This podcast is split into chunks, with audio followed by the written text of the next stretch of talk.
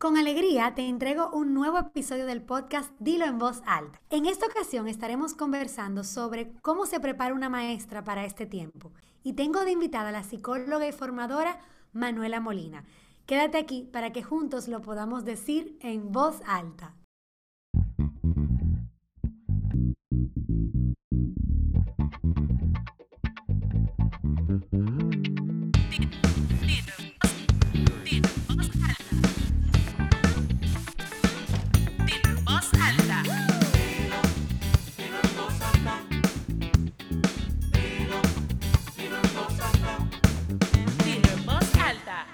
Con Brenda Taveras.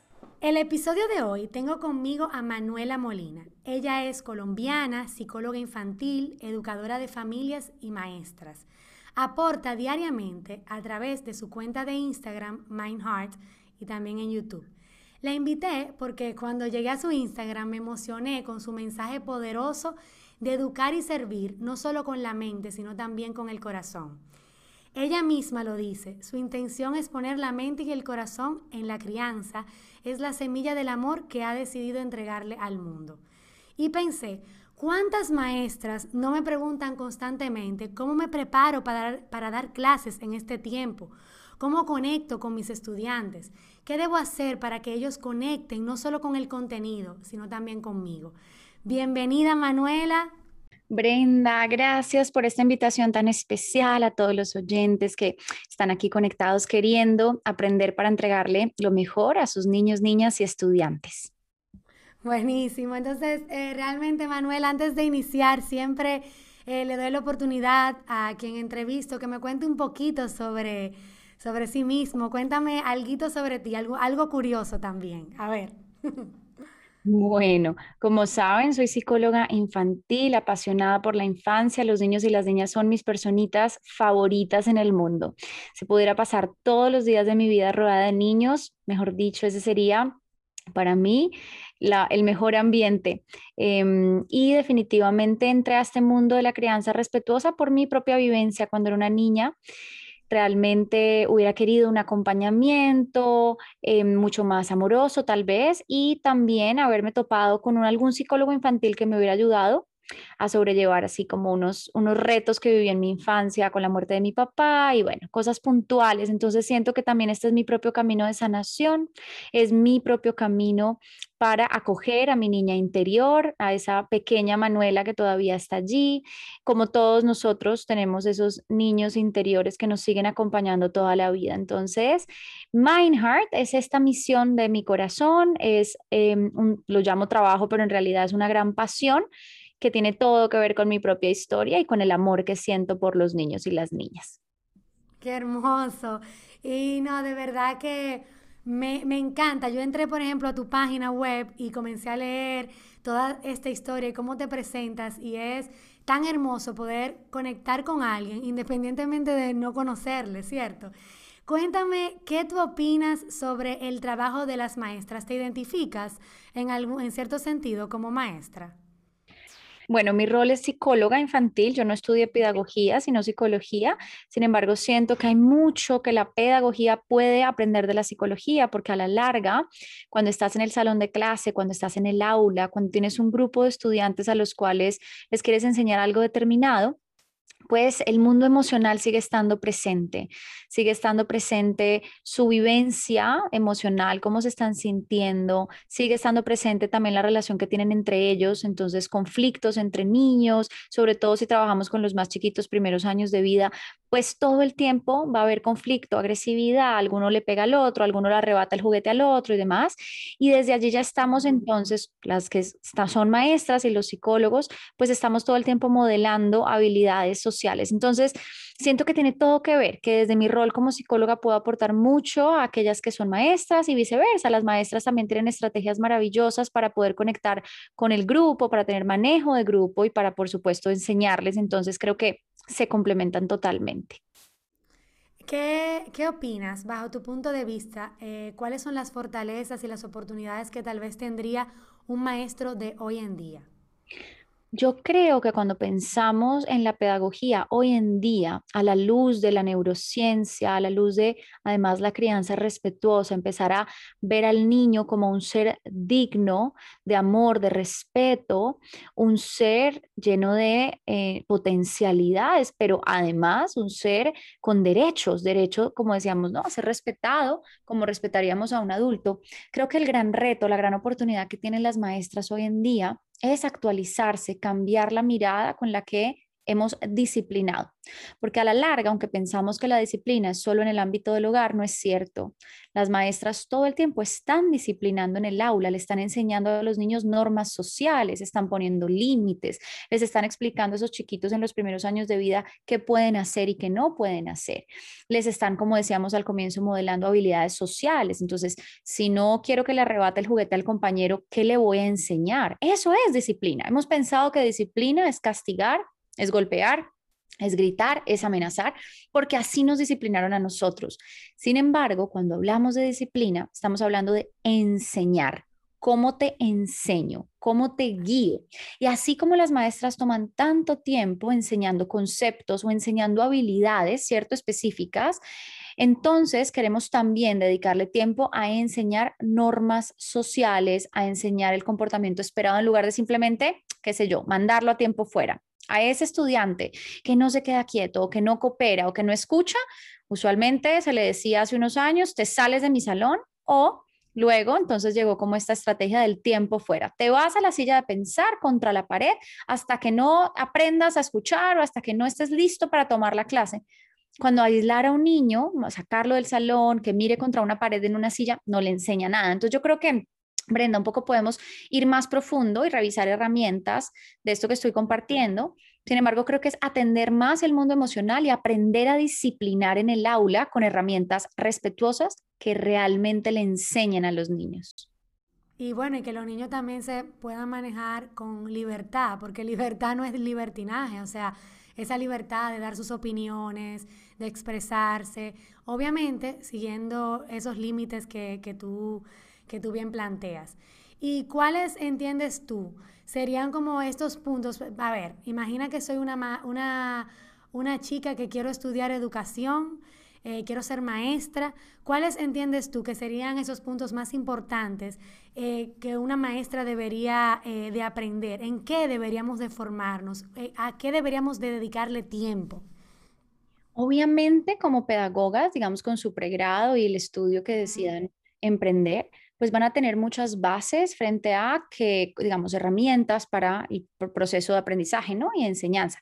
Sin embargo, se queda por fuera, yo creo que la psicología infantil, o sea, entender las etapas de desarrollo de un bebé, niño, niña, qué es esperado para la edad, pero sobre todo aprender dentro de la psicología infantil herramientas de crianza respetuosa. Y ustedes dirán, Manuela, pero eso suena extraño, o sea, yo soy maestra, yo no voy a criar a mis estudiantes y de nuevo reitero, estamos disciplinando todo el tiempo en el aula. Estamos criando en el aula también, se construye un vínculo afectivo entre esa maestra y ese estudiante. Entonces yo creo que incorporar dentro de lo que sea que estés estudiando, crianza respetuosa, incorporar psicología infantil, incorporar, por ejemplo, disciplina consciente, que es un modelo que crea una doctora que se llama Becky Bailey, la doctora Becky Bailey crea este modelo que se llama Conscious Discipline en inglés, pero tiene ya mucho material traducido a español, donde nos enseña cómo convertir el salón de clase en una familia escolar donde yo no esté enfocándome en cómo regaño a mis estudiantes, en cómo los aíslo y los mando a tiempo fuera, en cómo estoy enfocándome todo el tiempo en lo que no logran, ¿no? En los castigos o en los premios. Porque aunque pensamos que los premios son inofensivos, en realidad Brenda, están cultivando la semilla de complacencia. Es una semilla de chantaje. Si haces lo que yo quiero, te vas a ganar una estrella. Imagínate lo perjudicial que un niño escucha esto y aunque lo hemos normalizado, ¿no? Cuando tal vez ese chiquito se pueda atravesar en su vida desafortunadamente con un abusador infantil y el abusador infantil va a usar la misma estrategia, chantaje si haces esto que yo te digo, te voy a dar este regalo, este lado, este premio, etcétera. Entonces, no, no queremos normalizar los premios, tampoco queremos normalizar el castigo, lo que queremos es enseñarles.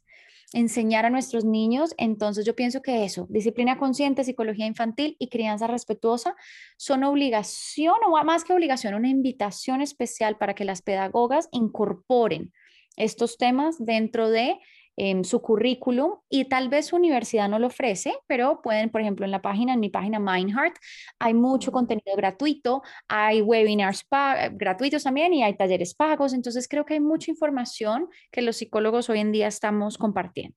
Me interesa, eh, Manuela, que hablemos ya como de herramientas concretas, porque muchas veces cuando la, a la maestra se le habla de disciplina consciente, disciplina positiva, eh, vamos a la crianza respetuosa y demás, eh, medio se asustan y dicen, bueno, ella quiere que ya yo quite el cartelito de los semáforos que tanto me funciona en el aula, de poner a los niños en rojo cuando eh, no se están comportando bien.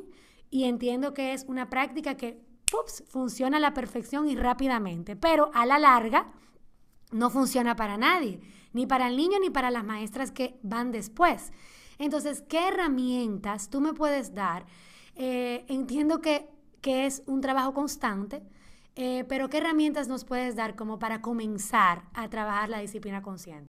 Entonces, bueno, hay varias herramientas.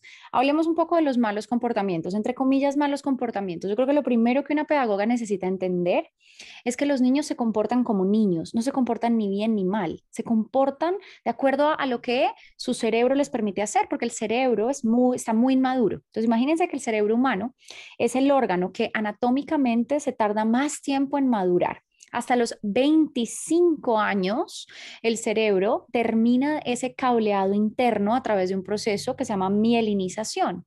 Cuando los bebés nacen, sobre todo si tú eres maestra de los niños más pequeñitos, pues debes saber que su cerebro está muy inmaduro y que la parte del cerebro que les permite a los niños, pues básicamente sortear los conflictos en el día a día, se llama el cerebro reptiliano, es la base del cerebro que rodea la médula, la parte superior de la médula y el tronco, ¿no?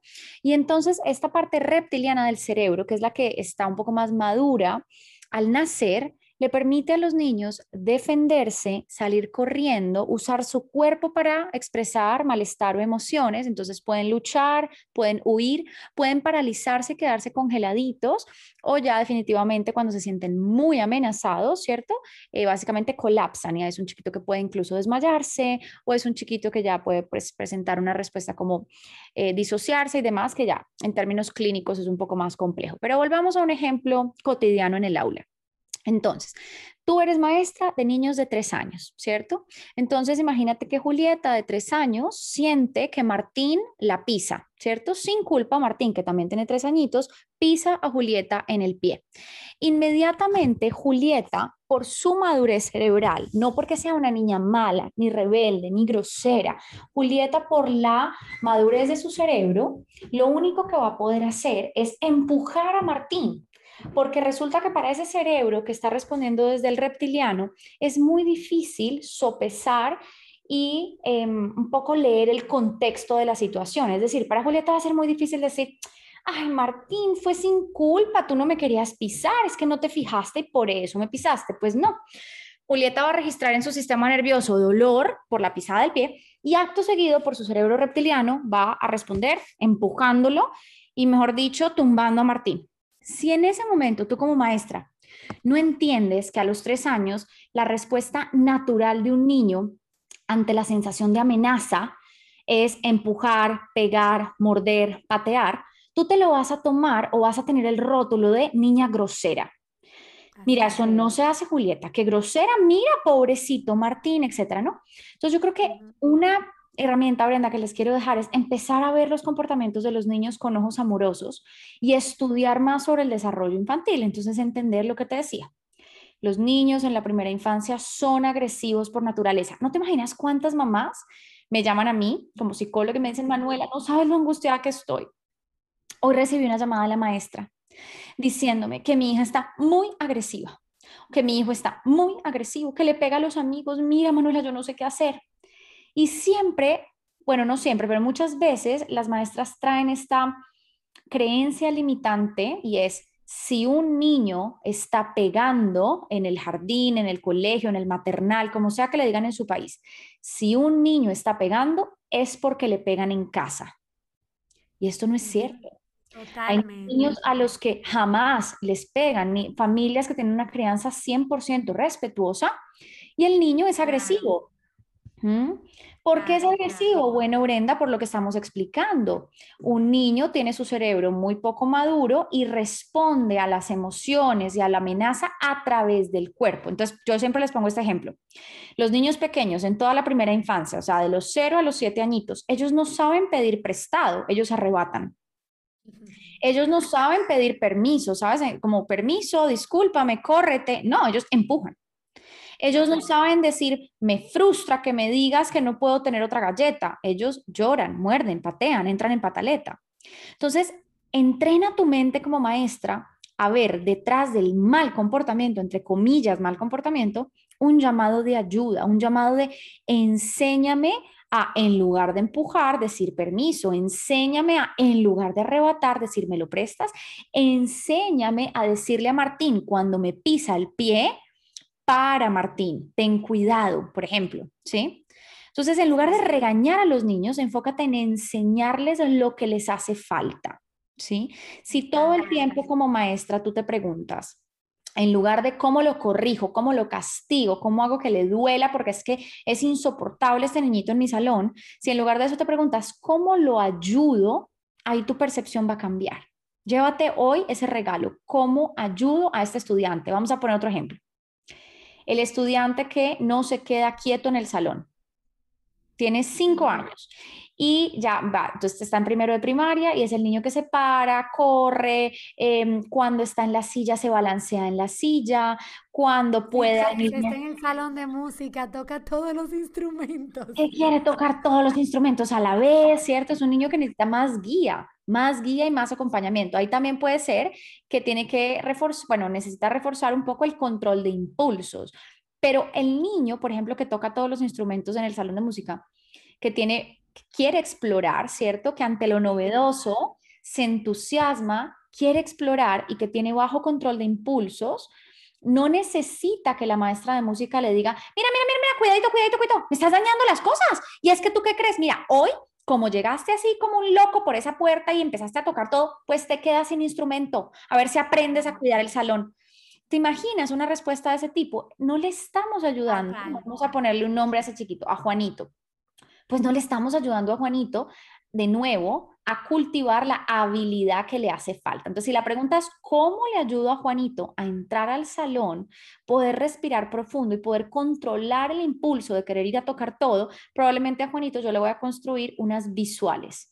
Antes de entrar al salón, le voy a pegar en la puerta unas visuales de cuando entro al salón, entro caminando, tomo una respiración y puedo escoger un instrumento y le voy poniendo fotos del paso a paso y tal vez Juanito necesita que la maestra antes de entrar lo acompañe. Es como yo, ¿sabes? En lugar de castigar a esos niños que les cuesta más trabajo y en lugar de premiar, es que mira lo paradójicos que somos. A los que les cuesta más trabajo los castigamos, los mandamos afuera al salón, los mandamos contra la pared, no les enseñamos nada. Y a los que no les cuesta trabajo, es decir, al niño que es súper regulado, que controla impulsos, que entra al salón y se sienta y espera que le pasen su instrumento, por ejemplo, a ese niño lo premiamos, le damos un sticker, le damos una carta feliz, le dejamos tiempo extra tocando el instrumento, etc. Pues mira qué paradójico, el niño que necesita el apoyo, lo abandonamos en el proceso, lo rotulamos. Y por lo regular estos niños son los que están más deseosos de tocar, que, que tienen una emoción intensa por explorar.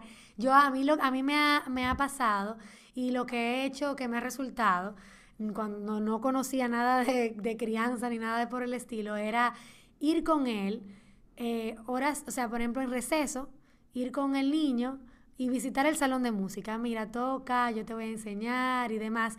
Y iba bajando un poquito como esa, esos impulsos, ¿cierto? Y luego ya en la clase era mucho más llevadero la, la práctica.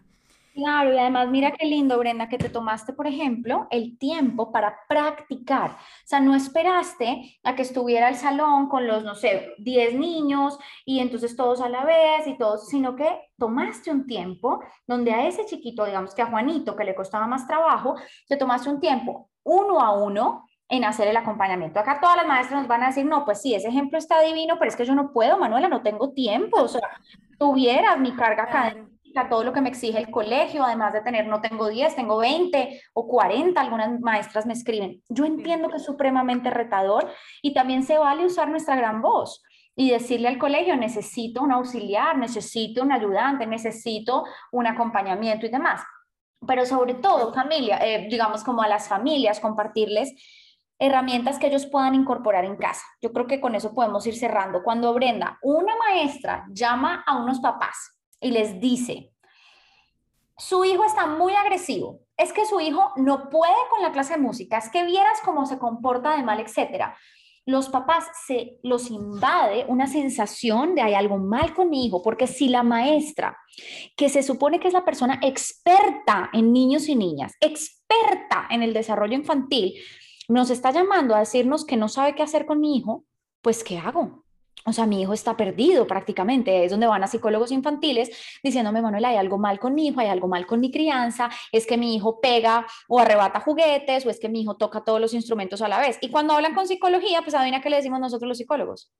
Hmm. Es un comportamiento normal, es un comportamiento normal, es un comportamiento esperado, tu hijo está creciendo, es propio de lo que hacen los niños a los 3, a los 5, a los 7 años y esa maestra pues lo que necesita es entrenarse en habilidades sociales, en conscious discipline, en psicología infantil para poder darle el acompañamiento a tu hijo que necesita. Entonces ahí pues necesitamos un poco como de nuevo, ¿no? Actualizarnos, llevarnos estas herramientas que les dije hoy. Entonces para recopilar, el cerebro está inmaduro, es natural que los niños respondan de forma impulsiva, que usen su cuerpo para manifestar lo que necesitan, que se desborden y que lloren. No sirve, no nutre aislarlos, sacarlos del salón o sentarlos en tiempo fuera. Que sí sirve modelar la herramienta que les hace falta. Siempre como maestra preguntarme, ¿Cómo puedo ayudar a este niño a que tenga el comportamiento esperado? Siempre piénsalo así, ok, Manuela, no me gusta que Pepita, no, pues cerremos con ejemplo, no me gusta que Pepita corra por todo el salón. O vamos a poner este, no me gusta que Pepita cuando se sienta en la silla empieza a balancearse en la silla y yo siento que se va a caer y me angustia y le digo, para, te vas a escalabrar, quédate quieta, siéntate bien, siéntate bien, siéntate bien, ¿no? Si yo en lugar de enfocarme en todo lo que Pepita, entre comillas, hace mal, sino que en verdad pienso cómo le ayudo, cómo le ayudo a Pepita a ser exitosa con el hecho de que se quede en una silla escuchando la clase, pues voy a entonces ser más creativa y modelarle lo que necesito que haga, pero además suplir la necesidad. Por ejemplo, en el movimiento le podemos cambiar la silla por una pelota de pilates o de yoga. ¿Has visto esas pelotas grandes inflables? Entonces resulta que Pepita no tiene, porque es que ¿quién dijo que tú tienes que estar completamente estático para aprender? Eso es falso, completamente. Entonces Pepita, en lugar de una silla, va a tener una pelota de yoga en la que va a rebotar mientras está en la clase. Ahí tú me vas a decir, ¿qué? Entonces voy a cambiar mis 20 sillas por pelotas, Manuela, eso es una locura. Y no, no es cierto, es que no todos los niños necesitan la misma cantidad de movimiento, eso es un rasgo del temperamento. Todos los niños nacen con un temperamento diferente. Ojo, no es personalidad. La personalidad se desarrolla hasta los 18 años. La, el temperamento es con lo que nacemos, ¿ok? Los rasgos genéticos. Hay una característica, un rasgo del temperamento que es la necesidad de movimiento. Hay niños que se pueden quedar quietos, estáticos y no necesitan movimiento de otros que sí. Entonces, identifican el salón de clase cuáles necesitan esa eh, alta intensidad, esa necesidad de movimiento y a ellos les puedes dar como esa pelota de yoga. ¿Sabes otra estrategia, Brenda? Les ponen como una banda elástica en la pata de la silla del escritorio. Entonces, imagínate el escritorio. El escritorio tiene dos patas y en entre esas patas vas a poner una banda elástica, como de esas para hacer ejercicio. Cuando el niño se sienta, pone los pies encima de la banda elástica que está amarrada a las patas del escritorio y balancea los pies que rebotan en la banda. No molesta. Uno, por ejemplo, Perdona que te interrumpa, como uno, eh, por ejemplo, al grupo le explica que él sí tiene este juego, porque eh, los, demás niños lo verían como, wow, yo quiero también, y los demás no. O sea, ¿cómo, usted, cómo, cómo uno haría eso? Y eso tiene que empezar, mira, antes de siquiera pensar en las estrategias como estas que vas a aplicar, lo primero que tienes que hacer es quitar la tabla del semáforo, quitar la tabla de los stickers, quitar el tiempo fuera. ¿Por qué te lo digo? Porque nosotras las más, las que somos maestras o psicólogas en el salón de clase, tenemos a los niños tan acostumbrados a la comparación, a que hay unos buenos y unos malos, a que hay unos que merecen y otros que no merecen, porque hacemos el castigo, te quedas sin recreo. Además, imagínate quitarle el recreo a un niño. El recreo es lo único que le permite a un niño regular su sistema nervioso, como resetear el cuerpo para poder aprender. Entonces, si le quitamos además el recreo, lo que estamos haciendo es inhibiendo una función del hipocampo en el cerebro y el niño ahí que doble que no aprende. O sea, ya tiene un reto y además le quito el recreo, entonces ahí sí que no va a aprender después de, de la jornada. Pero lo que te iba a decir era que como tenemos a los niños tan, como, tan acostumbrados a la comparación constante, primero quita toda esta amenaza y todos estos buenos, malos, tú te quedas en recreo, tú eres bueno, tú te quedas con este privilegio, etc. Cuando tú quitas eso y empiezas a construir esta mentalidad de familia escolar, todos estamos juntos en esto, todos nos ayudamos, literalmente. Mira la diferencia yo decir, miren eso tan poderoso. Mira eso tan poderoso, lo diferente a yo decir, Pedro, te felicito, qué bien, Pedro, terminaste tu tarea, o vamos a decir, terminaste tu problema de matemáticas de primero, te ganas salir al recreo de primero. Y Pedro sale del salón así, imagínense la cara de Pedro como, jaja, salí de primero porque soy el mejor, y Pedro sale, ¿no? Mira la diferencia a decir esto, que es disciplina consciente. Pedro, lo lograste, no hay felicito, no hay bravo, eres el mejor, te felicito. No, es Pedro, lo lograste, terminaste tu tarea de matemáticas. Y no le tengo que decir que de primero, que de último, que en la mitad. No, no es una competencia. Entonces, Pedro, terminaste, lo lograste, terminaste tu tarea de matemáticas. Ahora ve a ayudar a Luis, que le está costando trabajo. ¡Qué belleza! Salgo de la, de la, competencia, del tú te ganas algo y tú no, mira qué bueno, o, el shaming, o en, como el, la vergüenza alrededor de, miren que Pedro terminó y ustedes que se quedan acá todo el recreo trabajando por lentos, qué sé yo. Entonces, bueno, cuando tú empiezas a construir eso, Brenda, donde unos nos ayudamos a otros, en lugar de compararnos entre nosotros y ver quién es mejor o quién es peor, cuando incorporas una herramienta como la pelota de yoga, los niños la aceptan de una manera diferente. Porque si hay premios y castigos en tu aula, cuando un niño tenga la pelota de yoga, va a pasar eso que tú dices. Ay, yo también quiero, Miss, Miss, ¿yo por qué no tengo, no? O profe, yo... Ay, qué lindo, me encanta, yo entiendo. Como que Julieta tiene eso y yo no, pero además Julieta se porta mal. O sea, cuando salimos de este chip y lo que un día puedes hacer un círculo y explicar cómo cada cuerpo necesita moverse más, hay cuerpos que se mueven menos, pero primero tienes tú que aprender sobre la importancia del movimiento y sanar todo eso que te dijeron de niña sobre tu movimiento. A ti te decían, quédate quieta, a ver, quieta, no te muevas, necia, inquieta, qué grosera, ¿no? Sana primero tu historia con, por ejemplo, el movimiento y luego entonces le vas a explicar cada cuerpo es diferente, cada cuerpo tiene necesidades diferentes, somos una familia escolar, todos estamos para ayudarnos y resulta que Pedro le serviría mucho una pelota de yoga para poder moverse. No es un juguete y no es un premio, es algo que Pedro le va a ayudar para poder concentrarse. ¿Sabes? Y puede que una niña que tú, que tú identificas que no tiene una necesidad de movimiento te diga, yo quiero, yo quiero, yo quiero. Le puedes decir, claro, hace sentido que tú lo quieras, pero primero revisemos si tu cuerpo lo necesita. O sea, se vuelve un tema de cómo nos ayudamos y lo que necesitamos para ser exitosos en el salón y no una maestra que a dedo escoge quiénes son los buenos, los malos, merecen o no merecen. Y entonces, para terminar, ¿cómo trabaja esa maestra? La motivación eh, intrínseca del niño, o sea, que el niño quiere realmente participar y hacerlo. O sea, por ejemplo, te voy a poner un ejemplo rápido. En una clase de piano, tengo cinco niños. Hay tres que estudian, que van a, su casa, practican y demás, y los otros dos que no lo quieren hacer. Y la maestra decide utilizar eh, chocolatitos para, para convencerlos, lo cual, con lo que estamos conversando, no es eh, no, no es la idea, ¿cierto? O sea, que cómo puede entonces esta maestra, sin chocolatitos, sin premiecitos, sin nada, motivar a ese niño a que realmente eh, empujarlo a eso, ¿entiendes? Pues sabes, yo que siento, Brenda, que esto puede chocar un poco con la idea que tenemos sobre la educación.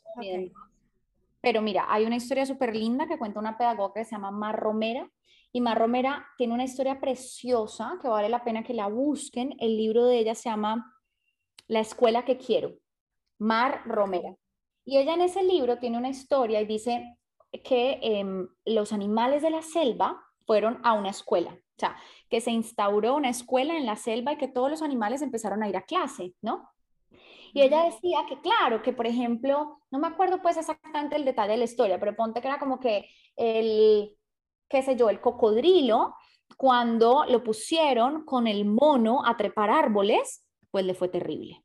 Y el mono trepaba hasta la copa del árbol y entonces la maestra en la selva lo aplaudía y que cuando el cocodrilo lo intentaba hacer, pues imagínate, vergüenza absoluta, el cocodrilo no quería, lo que el cocodrilo quería era hacer su tarea en el agua, por ejemplo, ¿sí? En fin, es como, recuerden que ustedes no son, y esa es otra metáfora que ella pone en el libro, así como la escuela de la selva, ustedes no son agricultores, ustedes son jardineros. El agricultor busca que toda la cosecha sea exactamente idéntica. El jardinero revisa la potencialidad de cada flor y a cada flor le da lo que necesita de forma diferente. ¿Por qué te digo yo esto? Porque no todos los estudiantes en tu clase van a ser pianistas. Puede que no les interese, puede que no haya una destreza, puede que no haya un gusto. Mientras puede que a ese que le fascina, que hace su tarea, que le encanta llegar a tocar piano, que tú, tú no sabes si tienes ahí un potencial pianista. Lo que te quiero explicar es, yo personalmente como psicóloga infantil no estoy de acuerdo con que a un niño se, le presione a tener el mismo interés y a tener la misma motivación en un área en particular. Yo, por ejemplo, sufría en las clases de matemáticas, las sufría y me metían a refuerzos de matemáticas y, mejor dicho, extracurriculares de matemáticas, etcétera, y yo amaba la clase de español. Hoy en día, ¿qué hago? Pues escribo, hablo, tengo libros eh, infantiles, doy talleres, o sea, soy una oradora si yo hubiese como niña invertido el mismo tiempo que invertí en los refuerzos de matemáticas, que uso lo más básico de matemáticas en mi vida, si yo hubiera invertido ese tiempo que invertí en matemáticas, lo hubiese invertido en filosofía, sociales y literatura. Yo estudié literatura y psicología, imagínate. Entonces, si yo hubiera invertido ese tiempo, yo creo que la historia sería diferente. Yo creo que habría potenciado una habilidad que ya venía conmigo y un gusto que venía conmigo. Todo esto es para decirles, ah, entonces, ¿qué? ¿Los dejamos perder el año? ¿Los dejamos perder la materia? No, pero identifica también y respeta, honra el proceso de cada niño, los gustos de cada niño y tampoco yo no estoy de acuerdo con que se le exija el mismo nivel porque no tienes una cosecha, no eres agricultor, eres jardinero. Me encanta, de verdad que qué hermosa plática contigo hoy, Manuela. Estoy muy agradecida de que eh, entre tu tiempo hayas dedicado un poquito a el podcast de Dilo en voz alta. Te mando un gran abrazo, que llegue hacia donde estás y tienes casa en República Dominicana. un abrazo. Ya, Brenda, gracias a todos y a todos los maestros. Recuerden que el futuro del mundo está en su salón de clase. Tienen un trabajo hermoso, son privilegiados, privilegiadas de hacer lo que hacen y bueno, que les sigan poniendo mente y corazón a su labor. Ay, gracias. Dilo en voz alta.